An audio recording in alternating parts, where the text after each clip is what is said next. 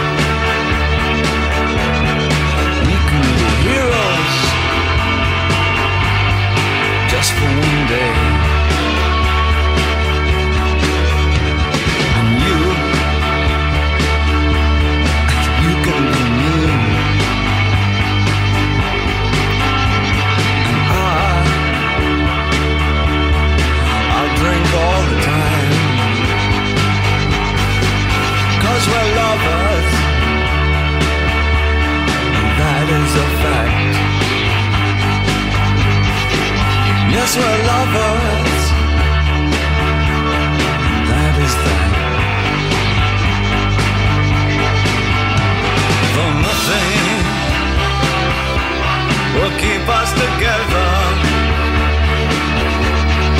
We could still die just for one day. We can be heroes.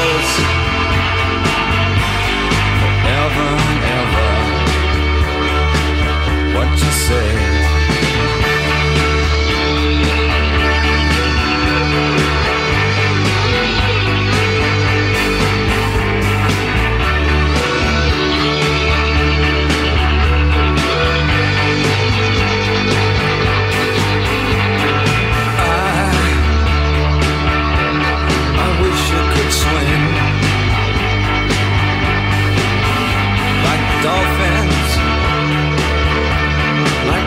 arms can swing.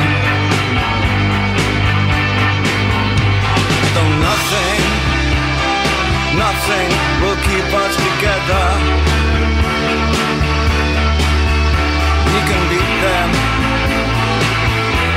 forever and ever. Oh, we can be heroes.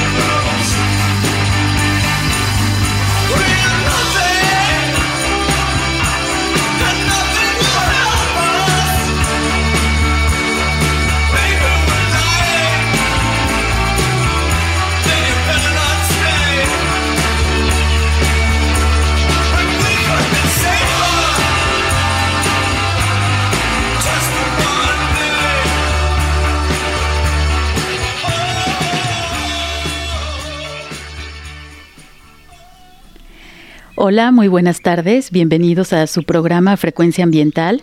Mi nombre es Sandra Gallo y los acompañaré hoy sábado 23 de noviembre hasta las 3 de la tarde. ¿Cómo se encuentran el día de hoy? Esperemos que estén disfrutando este fin de semana. El día de hoy pues iniciamos escuchando a David Bowie, extrañadísimo, ¿no creen?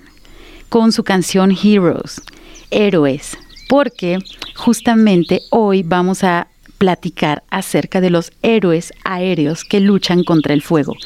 Vamos a dedicar este programa al tema del combate aéreo de incendios forestales y tendremos a un invitado especial en nuestra cabina. Pero antes me gustaría recordarles que estamos transmitiendo desde Jalisco Radio en el área metropolitana de Guadalajara a través del 96.3 de frecuencia modulada y del 630 AM. Gracias también a quienes nos escuchan en Ciudad Guzmán a través del 107.1 de FM y en nuestra costa hermosa de Puerto Vallarta a través del 91.9 de frecuencia modulada. También los saludamos a todos quienes nos están escuchando utilizando su teléfono móvil y que nos sintonizan a través de www.jaliscoradio.com, desde donde pueden escucharnos pues desde cualquier parte de este planeta, claro, desde donde tengan señal. Bienvenidos a todos ustedes y también les recuerdo que pueden utilizar nuestras redes sociales para comunicarse con nosotros. Vía Twitter puede ser en arroba y a través de la página de Facebook, Secretaría de Medio Ambiente y Desarrollo Territorial. Comuníquense con nosotros, qué temas les gustaría que abordáramos, tienen por ahí algunas sugerencias, quieren contactarse con nosotros, pues son bienvenidos a través de nuestras redes sociales. Y bien, pues el día de hoy que vamos a tratar este tema tan interesante, a pesar de que estamos aún aquí en la zona occidente de México, con algunas lluvias, faltan apenas pocos días para que se termine la temporada de huracanes, pues es importante tocar el tema de los incendios forestales en la zona norte, específicamente en, Baja California Norte, pues han estado sufriendo de, una serie de incendios forestales debido a también los vientos de Santana. Pero aquí en Occidente de México pues vamos apenas a iniciar con eh, las actividades de prevención y es importante también que sepan que no nada más eh, nuestras brigadas están activas cuando es el, temporal de estiaje, cuando tenemos estos eh, incendios tan grandes que han sucedido, sino eh, cuando son el temporal de lluvias, que hay mucha humedad en nuestro ambiente, pues ellos aprovechan también para las capacitaciones y para planear cómo van a ser las estrategias de atención del próximo año en, en las medidas de prevención y obviamente el combate ya directo. Pero me gustaría platicarles, bueno, ustedes saben qué es un incendio forestal. Muchos lo han visto, lo han respirado, lo hemos sufrido. Pero bueno, un incendio forestal es la propagación libre y no programada del fuego sobre la vegetación en los bosques, las selvas, las zonas áridas y las zonas semiáridas. Es decir, también no nada más los bosques y las selvas, podemos tener eh, lugares desérticos o de matorrales, como sucede justo en el norte de nuestro país, y que también pues dan pie a unos incendios bastante grandes. El combustible pues es el factor principal que determina la magnitud del mismo. Eh, lo que ha caracterizado últimamente en nuestro nuestros ecosistemas pues son esta explosividad de los incendios, es decir, eh, baja la humedad, en nuestra atmósfera, tenemos mucho viento y tenemos altas temperaturas, entonces esto hace que pues la vegetación que se encuentra en los ecosistemas sea combustible y justo pues es cuando se detonan estos grandes incendios forestales. Eh, ustedes sabían que bueno, hay diferentes clasificaciones de los incendios. Se conocen principalmente tres tipos y son determinados por la naturaleza del combustible presente. Uno son los incendios superficiales, que son los más comunes en México. Es donde el fuego se propaga en forma horizontal sobre la superficie del terreno, afectando combustibles vivos y muertos, como los pastizales, las ramas, los arbustos, o también pequeños árboles, troncos, humus, entre otros que se pueden encontrar desde la superficie del suelo hasta aproximadamente un metro y medio de, altura. Eh, también tenemos otro tipo de incendios que son los incendios de copa o los aéreos que consumen en la totalidad la vegetación. Estos son muy peligrosos y son muy, muy difíciles de controlar. Eh, esto tiene que ver, pues bueno, los, los incendios aéreos, el fuego se propaga a través de la copa de los árboles y pues obviamente son muy difíciles de atacar. Ahorita este nuestro invitado nos va a platicar justo en este tipo de incendios, pues es más viable utilizar también el combate aéreo, porque el combate terrestre con nuestras brigadas, pues es más difícil, obviamente, llegar a, la parte eh, superior de la copa de los árboles en nuestros bosques. Pero también tenemos otro tipo de incendios, que son los subterráneos. Ustedes habían oído eh, hablar de este tipo de incendios. Eh, estos incendios, bueno, el inicio es de forma superficial, pero bajo el suelo mineral, debido a que se acumula y se compactan los combustibles, eh, por lo general no se produce llama y emiten poco humo. Es decir, estos eh, tipos de incendios que son incendios subterráneos, pues no son muy comunes, pero cuando se, presentan son muy peligrosos y también difíciles de controlar. Es decir, que por abajo del subsuelo, pues se están detectando este tipo de fuego. Eh, algunas de las causas de los incendios forestales, pues bien sabemos que nueve de cada diez incendios en nuestro país son causados por los seres humanos.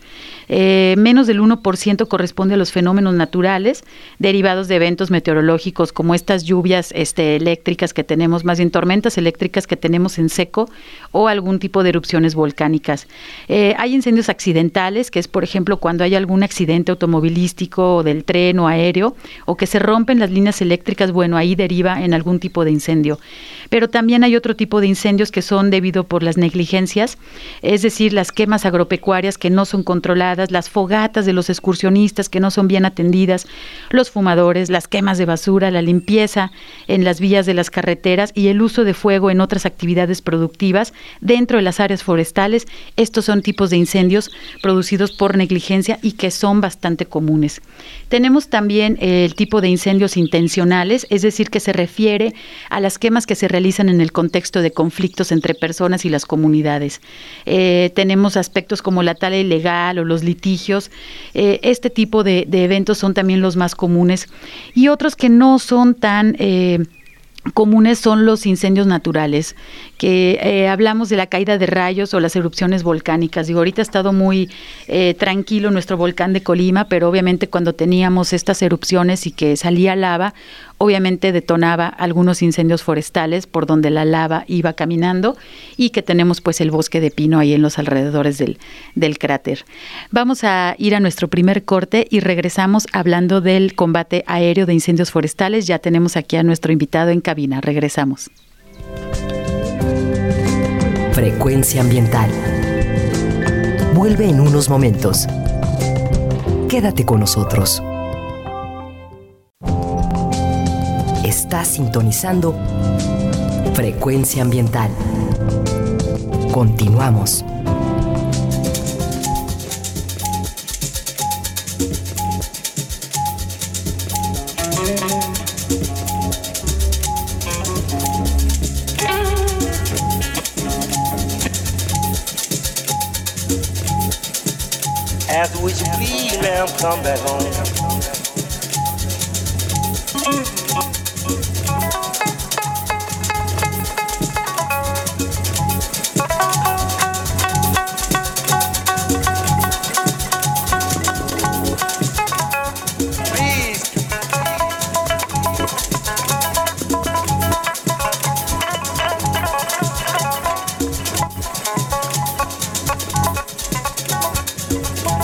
Would you please, ma'am, come back home?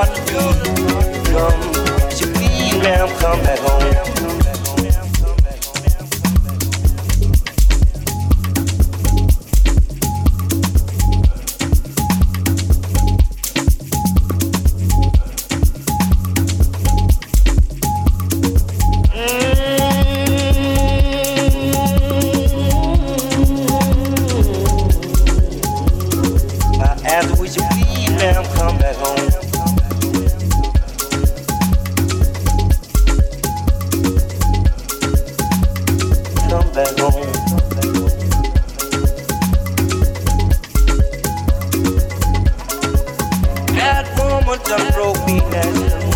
Hold my heart.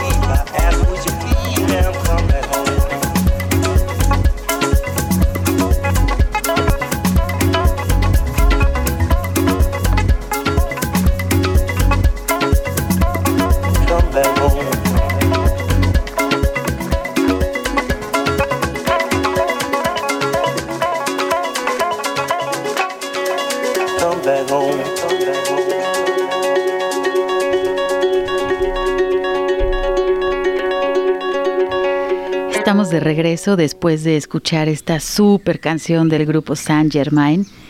Real Blues, este blues verdadero. ¿Qué tal? ¿Les gustó este buen ritmo para hoy sábado? Que estamos abordando el tema del combate aéreo de incendios forestales y ya tenemos aquí en cabina a nuestro invitado. Quiero presentarles a Héctor Trejo, quien es coordinador, coordinador aéreo perteneciente al área de manejo del fuego de la Secretaría de Medio Ambiente y Desarrollo Territorial. Bienvenido, Héctor. Hola Sandra, buenos días, gracias. Muchas gracias por estar con nosotros. Eh, pues muy interesante tu trabajo. Eh, realmente hemos tenido muchas preguntas de las personas eh, que los vieron en acción, pues este temporal pasado que sí tuvimos Ay, pues mucha actividad de, fuego, pero también mucha actividad aérea y de, y de las brigadas. Em, quisiera comenzar preguntándote cuáles son las funciones de un coordinador aéreo para el combate de los incendios. Eh, pues sí, como tú lo dices, no mucha actividad esa temporada pasada. Eh, las funciones del coordinador aéreo son, son varias, ¿no? Y depende de cada incendio las, las, las actividades que tengamos que hacer, ¿no? Tenemos desde la comunicación de tierra-aire, comunicación aire-aire, si hay más helicópteros, la comunicación con las torres, pero sobre todo servir como un vigilante para las brigadas que están en suelo, ¿no?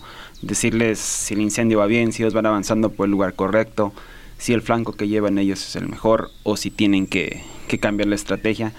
Eh, el coordinar hacia dónde va a ir la brigada, hacia dónde no debe de ir, eh, dónde voy a, vamos a hacer una descarga, dónde no, por qué, por qué hacerla, por qué no hacerla. ¿no? Son varias variantes las que se toman en cuenta que las hace el coordinador aéreo en conjunto con el piloto de la aeronave. Eso también, eh, una cosa es el piloto y otra la persona que está coordinando, que en este caso es tu puesto. Eh, obviamente las funciones son diferentes y complementarias. Em, ¿Cómo es la preparación para lograr ser un coordinador aéreo? Pues la preparación empieza desde la persona que esté en brigada, ¿no? Empezar como un miembro de brigada conocer el trabajo en el piso, saber qué es el trabajo que se hace en el suelo para después pasar al aéreo, ¿no? No puedes coordinar una operación aérea si no sabes qué es lo que está pasando en el piso. Entonces es, ahora sí que entrarle a la talacha desde andar escarbando, andar quitando ramas, andar cortando, andar apagando el fuego directamente, para tener la, experiencia y saber la coordinación en el suelo, tomar cursos, claro, la capacitación siempre es importante y es constante. Hay brigadistas que tienen 20, 30 años, siguen tomando cursos, siguen aprendiendo. Entonces, hay cursos ya especializados para brigadistas de brigadas helitransportadas, operadores aéreos, etcétera, ¿no? Entonces, es una, una serie de, de conjunto que va desde experiencia, capacitación, años de trabajo, etcétera, para llegar a, ocupar ese, ese puesto, ¿no? Héctor, ¿cuántos años tienes tú desde que entraste a ser brigadista forestal? Tengo 15 años aproximadamente. ¿Y eh, cuántos años llevas eh, en el combate aéreo? En el combate llevo cuatro años. Cuatro años. ¿Y cómo has visto la actividad en estos, eh, bueno, en el todo el tiempo que tú tienes eh, como brigadista? ¿Cómo eran antes los incendios? ¿Cómo son ahora? ¿Sí has visto un cambio? Sí, yo empecé aproximadamente en el 2005 en incendios forestales. Sí es un gran contraste a lo que era antes, sobre todo en la, en la seguridad en las brigadas. Ah, la seguridad ha aumentado, son diferentes formas de combatir, diferentes métodos, diferentes técnicas. El, ahora sí que el chip de los jefes de brigada, de los brigadistas ha ido cambiando con el tiempo. Tiene mucho que ver la capacitación, tiene mucho que ver que nuestras brigadas han participado en otros países que ya tienen mucho más experiencia o otras normas de seguridad, las cuales ellos han traído al, al, al Estado. Entonces, eh, en cuanto a magnitud de incendios, también ha sido muy cambiante. Mucho tiene que ver el cambio climático. No son los mismos incendios del 2005, 2007 a los del año pasado, año antepasado. Muchos los vimos. mm, Simplemente la gente que vive en la ciudad vieron la magnitud de los incendios, las columnas de humo, como las veían. Fue muy diferente a un incendio en primavera 2012 a un incendio 2019-2018. Es decir, que sí es comprobadísimo que tenemos eh, incendios más intensos. Así es, sí, lo tenemos tanto aquí como en otros países, ¿no? El año pasado en Canadá, este, este año, eh, Chile hace unos años, lo estamos viendo en Australia, Nueva Zelanda este año, inclusive Chile ya está empezando. Entonces son incendios muy diferentes a lo que está viendo, lo que se estaba viendo en otras, en otras temporadas. Y obviamente eh, la detección también vía satélite que está haciendo mucho más accesible la información y que se puede también estar en, en conexión y justo para, para tener esta previsión, ¿no? Porque me imagino cuando estás eh, arriba de una montaña que se está quemando, obviamente no está plano, ¿no? El terreno es bastante inclinado y, y no ves hacia dónde eh, poder dirigir a tu personal, a las brigadas. Esta parte también es, es muy importante. Claro, sí, ¿no? Este, el, el hecho de incorporar nuevas tecnologías al combate de incendios, desde un teléfono celular hasta un GPS más avanzado, los sistemas de información geográfica son mucha ayuda para los combatientes que están en suelo, ¿no? El conocer el terreno, el tener una carta topográfica, el tener esos aparatos a la mano, es más seguridad para ellos y mejor técnica de combate. Héctor, eh, ahorita hablamos, bueno, del trabajo de las brigadas a nivel terrestre, ¿no? Es decir, en, en el terreno, como dices, es ir, estar haciendo las guardarrayas, posiblemente aventar contrafuego, pero ¿cuándo se decide utilizar el combate aéreo? ¿Cuándo es que dicen, sabes que tienen que salir las aeronaves a auxiliar a tal incendio porque, no sé, se va a, a poner eh, más intenso o el viento o no tenemos tanta gente? ¿Cómo, cómo se decide cuándo utilizar el combate aéreo? Tenemos prioridades. La primera prioridad ante todo es la seguridad y la vida humana. Entonces depende mucho del tipo de vegetación, la magnitud del incendio, la zona donde se, donde se encuentra el incendio. Si es un incendio que está cerca de comunidades, pues es la prioridad, ¿no? El, el helicóptero va a despegar. También tenemos zonas donde sabemos que no se ha quemado en 10, 15 años, que el helicóptero lo despegamos inmediatamente, ¿no? Y tenemos otras zonas que esperamos a que llegue el jefe de brigada o la primera brigada y haga la petición del helicóptero, ¿no? Del tiempo en que la persona hace la petición o el jefe de brigada hace la petición del helicóptero, no transcurren más de 15 minutos en lo que el helicóptero ya está volando o ya está en el lugar. Son, quisiéramos tener un helicóptero para cada incendio, no sé es imposible, pero sin embargo tratamos de, de, coordinarla de la mejor forma y usarlo en los lugares que más se necesitan. Y como te lo digo, la primera prioridad pues es la vida humana, por eso es que lo van a ver sobre todo en las cercanías de primavera, que hay muchos asentamientos de comunidades o de casas alrededor de ella. Eh, lo es más aquí porque es el lugar que, que más se habla, pero lo usamos también en Ciudad Guzmán, lo usamos en zona norte, en todo el estado, ¿no? Está disponible para todo el estado.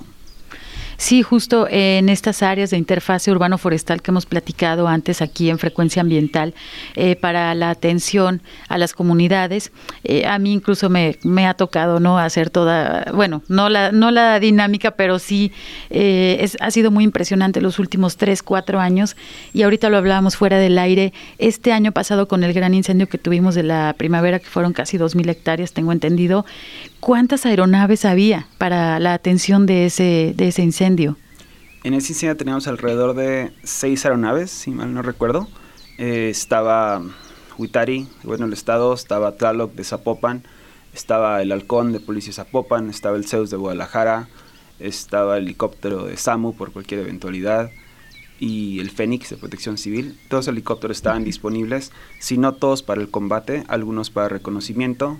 Eh, perdón, también estaba el helicóptero de Tlajomulco. El Palomo. El Palomo, este, para reconocimiento, para transporte de brigadas, para ataque aéreo. Eh, una coordinación muy amena, muy, muy adecuada. Eh, sí lo ameritaba el evento. Como tú lo dices, la interfase urbana, teníamos casas, teníamos gente, teníamos paseantes, turistas, maquinaria, etcétera. No era un incendio complicado por el lugar donde se encontraba, por la sequía de la, de la humedad. La humedad relativa estaba muy baja, el calor estaba muy alto eh, ameritaba eso y a lo mejor un poco más, ¿no? Bueno, eran demasiadas aeronaves y, bueno, puede sonar a que es muy fácil el, poder estar allá arriba coordinándose con las, con las demás aeronaves, pero ¿cómo hacen este tipo de, de coordinación? E, es decir, al momento de tener tantos helicópteros, obviamente tienes poca visibilidad porque está el humo, tienes fuertes ráfagas de viento. Eh, ¿Cómo hacen para ponerse de acuerdo y no tener un conato de accidente? Sí, mira, los lo principal pues son los pilotos, ¿no? Todos los pilotos tienen mucha experiencia en lo que hacen. La comunicación es lo, lo primordial. En helicóptero tenemos hasta tres, cuatro radios hablando al mismo tiempo, ¿no? Tenemos la comunicación aérea, que es entre los helicópteros, tenemos la comunicación con las torres, la comunicación con el personal en piso, la comunicación con el centro de mando. Entonces, hay un helicóptero que es la cabeza y que es el que se va a encargar de los que están tirando agua van a hacer su carrusel, van a decir por qué lado van a entrar, por qué lado van a salir. Los que están transportando gente también tienen su ruta, saben que si ellos van a ir por el lado izquierdo, nosotros vamos a ir por el lado derecho. Informar cuando estemos recogiendo agua, cuando estemos soltando. El estar hablando, pero sin saturar las líneas, las frecuencias. ¿Cómo le hacen? ahora sí que es cuestión de, de concentración porque oyes lo que necesitas oír, ¿no? Y dices lo que necesitas decir y estás oyendo hablar a tres, cuatro, cinco personas al mismo tiempo, pero tomas la información que necesitas, ¿no? Sí te llega a estresar a veces un poco y, y hasta los pilotos a veces dicen, hay mucha comunicación, pero, pero se hace, ¿no? Pues es, es, el trabajo y es lo que, lo que necesitamos y es eso, la comunicación, la coordinación entre aeronaves y una aeronave a la cabeza, ¿no? Ya sea en el Estado, ya sea Zapopan, el, la persona que toma el mando, ahí sí no hay que yo soy Zapopan, que yo soy Estado, igual que los brigadistas, ¿no? Todos vamos a apagar el incendio y todos somos, somos un solo equipo y vamos a hacer un solo trabajo, ¿no? O un mando unificado, que es lo que, lo que hacemos en esos incendios. Sí, que ustedes trabajan bajo esta estrategia del comando este de incidentes. Así es. En el cual pues hay un liderazgo y se debe de seguir obviamente esos escalafones para ponerse de acuerdo que existe esta coordinación, porque bueno, muchos de ustedes que nos están escuchando lo vieron, lo vivieron, veían este desfile de aeronaves e incluso eh, eh, bajaban a las albercas particulares a, tomar agua. Eso también eh, la gente tiene mucha curiosidad. ¿Cómo le hacen para, bueno, con esta canastilla que se llama Bambi, ¿verdad? Así es. ¿Cómo le hacen para atinarle a las albercas particulares que a veces, bueno, no son muy grandes, pero ustedes con un tino este inmejorable, pues cae la canastilla, la llenan, la levantan y bueno, no es que estén anden tirando muebles ni que le atinan a la azotea de, de las casas. Realmente el trabajo es, es exacto y es muy pulcro. ¿Cómo logran eso? Pues aquí tiene mucho que ver ahora sí la, la, experiencia del piloto en ese, en ese trabajo de incendios. No es lo mismo transportar gente a, a bajar un, un Bambi, ¿no? Una alberca. Primero que nada, eh, buscamos las albercas que sean viables, que tengan espacio para bajar, no poner en riesgo la aeronave o alguien que esté en piso. Eh, hay muchas personas que se los agradecemos que ellos nos enseñan que ahí está su alberca que adelante o, o mandan a, a decir al, al, al, puesto de mando que tienen una alberca disponible para tomar agua. Eh, nos dan esas coordenadas, bajamos, sí hay albercas que están disponibles, pero no lo podemos hacer por el riesgo, ¿no? Porque hay árboles, porque hay cables, etcétera. Pero la mayoría de las de los cotos que están alrededor de primavera nos han permitido sin ningún problema tomar agua de sus, de sus albercas, que fue una gran ayuda en ese incendio que mencionábamos. Eh, nos recortaba el tiempo de regresar a cada 10 minutos regresábamos cada 3 o cada 5 minutos, ¿no? Y, todo alrededor hay albercas, entonces es, es muy a gusto trabajar así, ¿no? Tlajomulco también tiene muchos lugares donde tomar agua y también es, es muy fácil trabajar con agua ahí. Este, varios lugares del estado, si no tenemos una alberca, no tenemos una laguna, pero tenemos bordos de algunas rancherías que también nos permiten tomar agua sin ningún problema. En ocasiones hemos mandado pipas para volver a llenar esos bordos, en ocasiones no, pero desagradecemos, ¿no? Ahorita que estamos al aire, pues quisiera agradecer a todas las personas que nos permiten hacer esas maniobras. Sí, pues muchas gracias eh, a toda la comunidad. De hecho, es algo interesante que lo podemos este, platicar en el, en el tercer bloque de cómo, como, como una comunidad, como un ciudadano que tienes tu casa, que ves que se está quemando el bosque, qué es lo que puedes hacer, ¿no? Ahorita eh, podemos abordar eso. Y una duda, cuando están en un incendio a la orilla del mar, ¿se puede tomar agua del mar eh, con estos contenedores? O sea, ¿el agua del mar es útil para apagar los incendios? Sí, sí es útil. Eh, depende mucho las mareas y las olas. Sí podemos tomar la, el agua, no hay ningún problema. Sí se tiene que lavar el equipo después de usar el agua salada, pero sí, sin problema, ¿no? Sí, recuerden que tuvimos bueno fuertes incendios también en la zona de la costa. Claro, no no no estaban a borde de, la playa, sino estaban más en la parte alta hacia el Tuito, que ahí más bien hay represas, este hay estos contenedores para ganado, que en, en pequeños este laguitos en donde se puede eh, obviamente recurrir a esta fuente, pero pues sí en el caso de que tengamos un incendio a borde de playa, claro, no se toma, no, el helicóptero no baja, ¿no? A la mera orilla donde está el oleaje, pero entonces sí puede ser útil este tipo de agua. Sí, sí podría ser útil, teníamos que ver las condiciones. También tenemos los tanques colapsables de 10.000 litros de agua, o 10.000 galones. Esos se ponen en lugares estratégicos, se están llenando con pipa, ahí mismo baja el helicóptero, llena y vuelve a trabajar, ¿no? Este, sí hay manera de trabajarlo en lugares que no tenemos agua, siempre y cuando tengamos un acceso para la pipa se puede se puede utilizar. Ok, las pipas tengo entendido este que son contenedores más o menos de 10 mil litros. Así es. Sí, 10 mil o 20 mil. 10 mil, 20 mil, dependiendo la, la, pipa. Ajá. Y, y, y, las, las canastas que utilizan ustedes, ¿cuánta capacidad tienen? Van desde los 800 hasta los 1200. Ok, y vimos también, creo que eh, por ahí uno de los helicópteros no traían estas canastillas colgando, traían un contenedor blanco en la parte este baja. ¿Qué capacidad tienen? Ese tiene capacidad para 1200 litros también. Dependiendo del combustible que traigan, va a cargar entre 900 y 1200, ¿no? Es un tanque simplex, se llaman. Eh, tiene también sus ventajas, puede hacer una o dos descargas, tiene dos compuertas, puede abrir las dos al mismo tiempo o puede abrir una por una y dar dos pasadas, ¿no? Tengo entendido también que, bueno, a veces no utilizan nada más el agua pura, sino hay unas sustancias que les llaman ustedes retardantes. Explícanos poquito en este último minuto antes de irnos al corte. Sí, tenemos un, es un concentrado, le llamamos espuma, es, es espuma tipo A. Es básicamente un concentrado que se mezcla una parte con agua y al momento de este caer hace la reacción, se hace espuma, se queda pegado a los combustibles, de la humedad eh, se contiene más tiempo y sofoca al mismo tiempo que contiene la humedad. Esto nos da mucho mayor ventaja para apagar los incendios. Eh, cabe mencionar que el helicóptero no apaga los incendios, ¿no? Quien los apaga son el personal que está en piso. El incendio sí va a bajar la intensidad, sí va a apagar la flama, pero quien realmente va a apagar y va a liquidar el incendio son las brigadas que están en piso, ¿no? Somos una, una parte de apoyo para las brigadas nosotros nada más. Muy bien, Héctor. Bueno, vamos a ir a nuestro tercer corte aquí en Frecuencia Ambiental. Estamos hablando del combate aéreo de incendios forestales. Regresamos en unos minutos. Quédense con nosotros. Frecuencia Ambiental. Vuelve en unos momentos. Quédate con nosotros. Estás sintonizando Frecuencia Ambiental. Continuamos.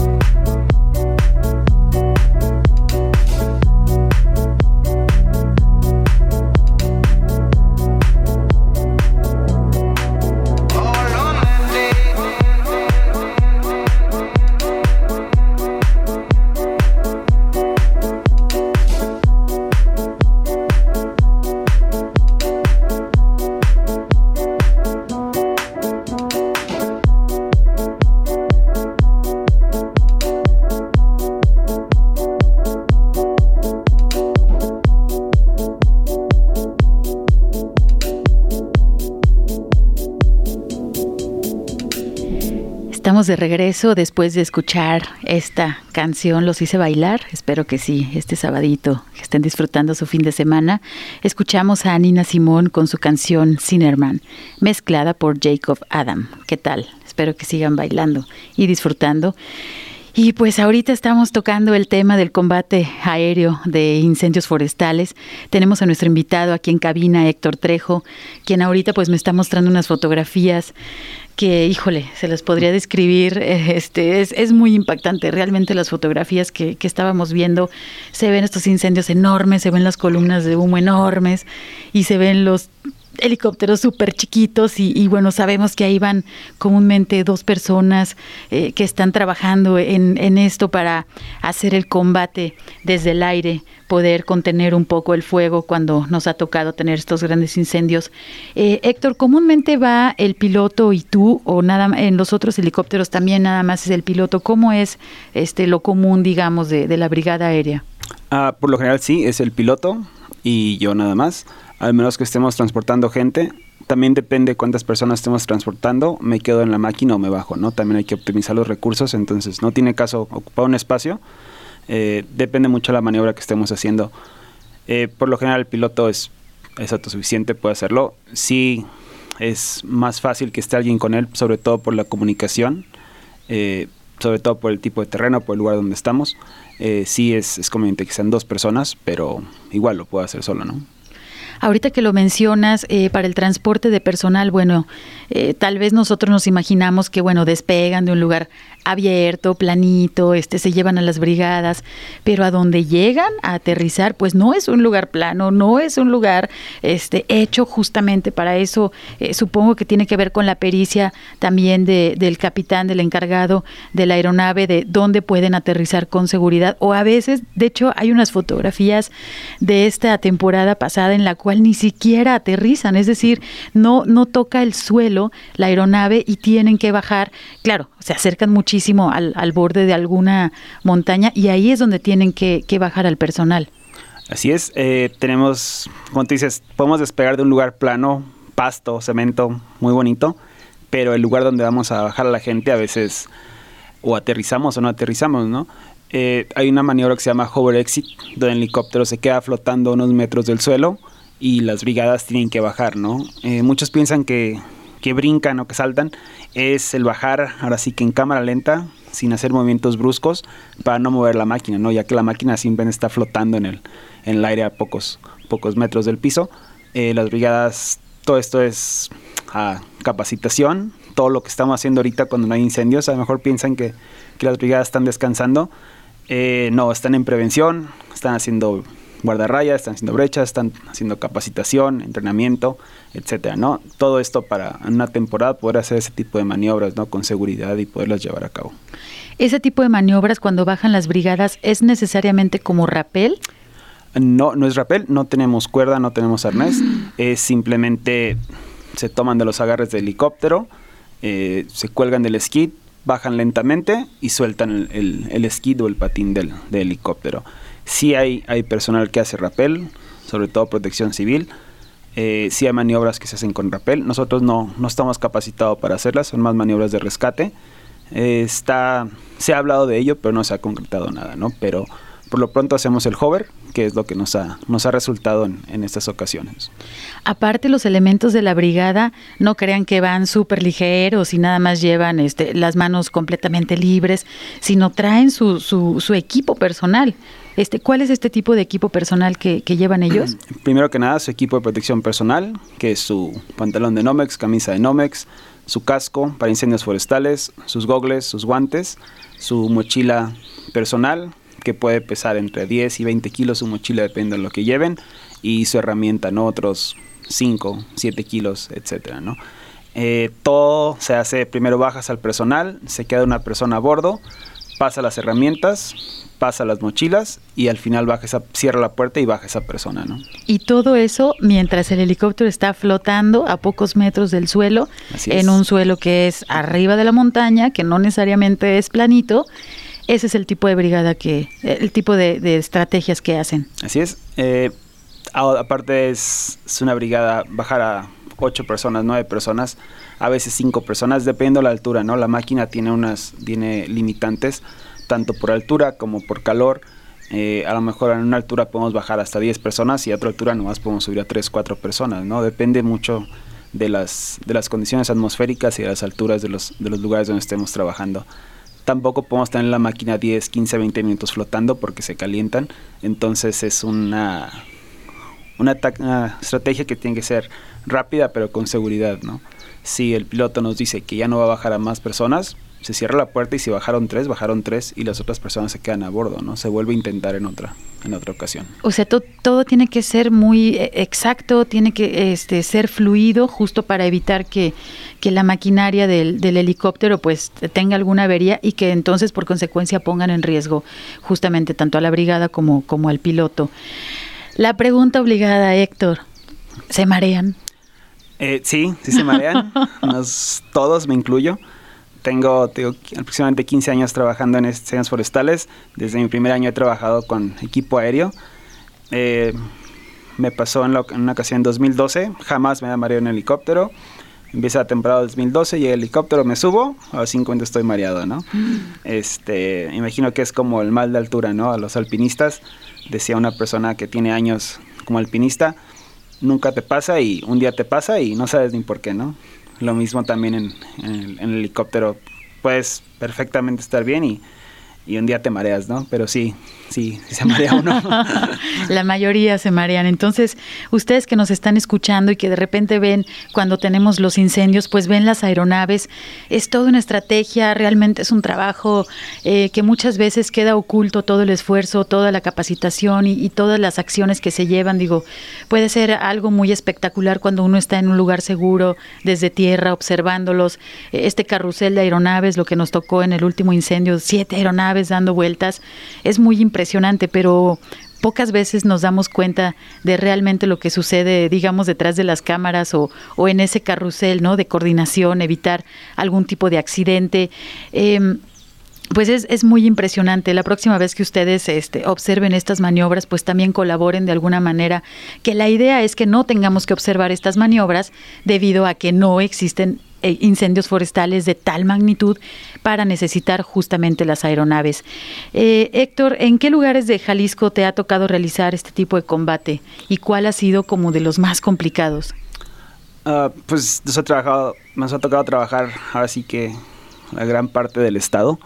Eh, zona sur, la zona del Nevado de Colima, eh, la zona norte, altos, zona centro sobre todo. Creo que las más difíciles han sido la parte del Nevado de Colima por la altura, por el tipo de montaña que es, por las corrientes de viento, por los cañones, por lo complicado del terreno, ¿no? Tanto para el equipo aéreo como para el personal en tierra. Creo que ha sido las partes más complicadas, sobre todo esa, esa zona, ¿no? Por los vientos sobre todo.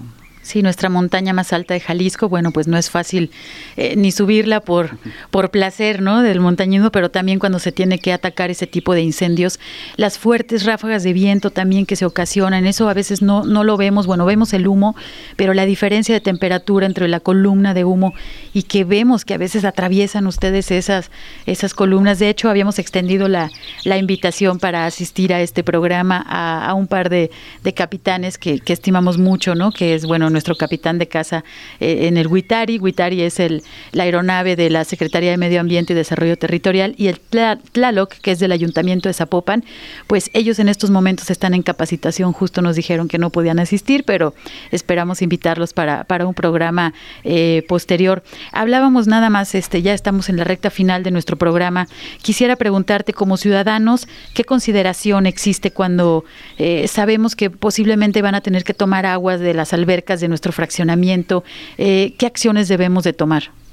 Ah, pues primero que nada, si pudieran hacer saber antes a las corporaciones que está disponible el agua en esas albercas, sería de gran ayuda, así nosotros sabemos a dónde dirigirnos y si ven que vamos a tomar agua, retirar sombrillas, camastros, que no haya gente alrededor, que es lo, lo que podríamos poner en riesgo, ¿no? Si, si hay gente no vamos a bajar, necesitamos que esté libre, entonces sería de mucha ayuda y se agradecería mucho. Sí, pues son acciones ciudadanas que, que podemos apoyar a, estos combatientes aéreos y, apoyar, ¿no? De esa manera, eh, no, no eh, pues estar ahí en medio del camino también para las brigadas terrestres cuando suceden estas contingencias. Pero bueno, la idea es hacer la prevención que no sucedan este tipo de contingencias. Tenemos completamente registrado en los últimos años, tengo yo entendido que no se tiene eh, el, registro eh, verificado de que los incendios han sido ocasionados por alguna causa natural, esporádica, de algún rayo que cayó por ahí esporádico, ¿no? Todos han sido por negligencias, todos han sido ocasionados de manera intencional.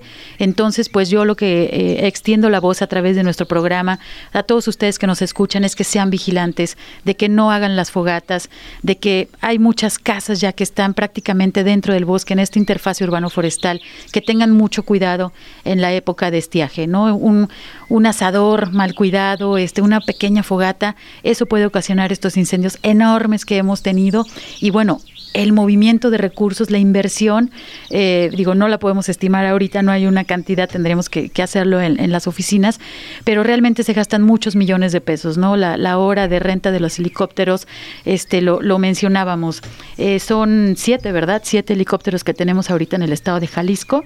Este, los podemos repetir mandándole saludos, no a todos los capitanes los conocemos, eh, yo solo tengo el gusto de conocer a, dos de ellos, ¿no? que es el capitán Luis Carlos Durán de Huitari, de, nuestra Secretaría de Medio Ambiente, de Tlaloc del Ayuntamiento de, Zapopan, su capitán es Trinidad Osorio, que están ahorita en capacitación, y hablábamos de, lo, de también pues del Palomo de Tlajomulco, del Halcón de la Policía Municipal de Zapopan, eh, de CEUS del municipio de Guadalajara y del helicóptero Fénix de Protección Civil del Estado. A todos ellos queremos agradecerles muchísimo las acciones que realizan. Y pues Héctor, estamos cerrando nuestro programa. Te agradecemos muchísimo que hayas venido aquí con nosotros a platicarnos una parte. Este, también se marean, por los que habían preguntado, también se marean. Entonces hay que tener mucho respeto y mucho agradecimiento también a esta labor. Y bueno, pues nos despedimos. Muchísimas gracias por escucharnos. Yo soy Sandra Gallo, es Frecuencia Ambiental. Los esperamos el próximo sábado. Muchas gracias. Ha sido todo en Frecuencia Ambiental. Te esperamos el próximo sábado a las 2 de la tarde. Frecuencia Ambiental, una coproducción de la Secretaría de Medio Ambiente y Desarrollo Territorial y JB Jalisco Radio. Hasta entonces.